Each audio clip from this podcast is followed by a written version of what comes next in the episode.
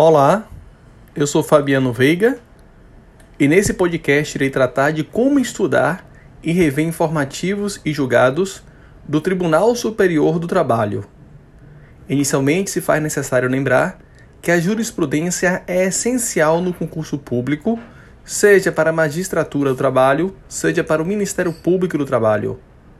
E a forma como é cobrada essa jurisprudência varia de acordo com a fase em que o aluno se encontra. Em se tratando de prova objetiva, a jurisprudência cobrada está essencialmente em súmulas e orientações jurisprudenciais do Tribunal Superior do Trabalho. Na segunda fase, na fase dissertativa, composta por questões dissertativas, além das súmulas e orientações jurisprudenciais, que inclusive nesse momento, nessa fase, tem incidência inclusive menor, é essencial está atento aos julgados do Tribunal Superior do Trabalho. Julgados estes que constam nos seus informativos, que constam nos processos que dizem respeito a recursos repetitivos de revista e declarações de inconstitucionalidade em sede de julgamento no Tribunal Superior do Trabalho. Avançando para a fase de sentença ou a fase prática do concurso, se se tratar de concurso público do Ministério Público do Trabalho, normalmente uma ação civil pública, alguma peça de atribuição do Ministério Público do Trabalho, volta-se a cobrar essencialmente jurisprudência cristalizada em súmula e orientação jurisprudencial. Na quarta e última fase eliminatória do concurso público, o exame oral, a cobrança é muito semelhante à que é realizada na fase dissertativa devendo o aluno ter um amplo conhecimento acerca dos julgados do Tribunal Superior do Trabalho, pois, além da cobrança das súmulas e orientações jurisprudenciais que retratam o entendimento pacificado no âmbito do Tribunal Superior do Trabalho, é possível a cobrança de qualquer decisão do Tribunal Superior do Trabalho que tenha um impacto social, que tenha um impacto jurídico bastante destacado. Nesse sentido,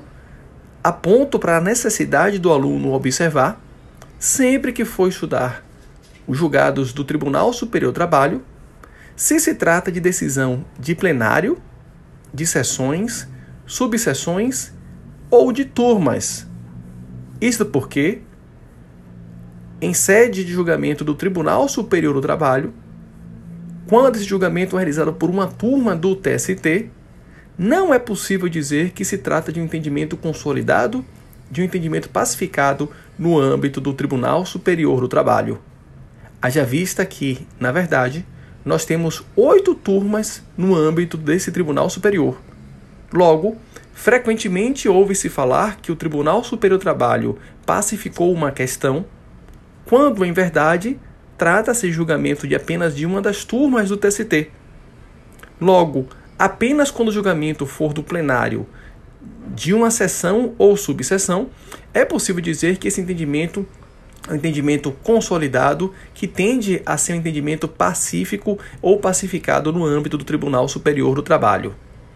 Ao estudar, o aluno deve necessariamente confirmar se essas decisões das turmas retratam essencialmente a jurisprudência do Tribunal Superior.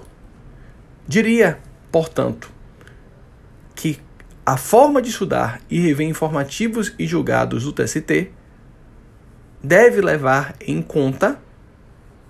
que nem sempre decisões de turmas retratam julgados, retratam a jurisprudência do Tribunal Superior do Trabalho. Nesse sentido, e essa dica me parece ser essencial, ao estudar, ao acessar o site do Tribunal Superior do Trabalho e ver notícias acerca de julgados, é essencial que o aluno vá e verifique o inteiro teor do acórdão, a fim de, a partir dessa, desse panorama, a partir dessa diligência, verificar se a notícia que foi publicada no site retrata verdadeiramente o entendimento que foi adotado em sede de julgamento.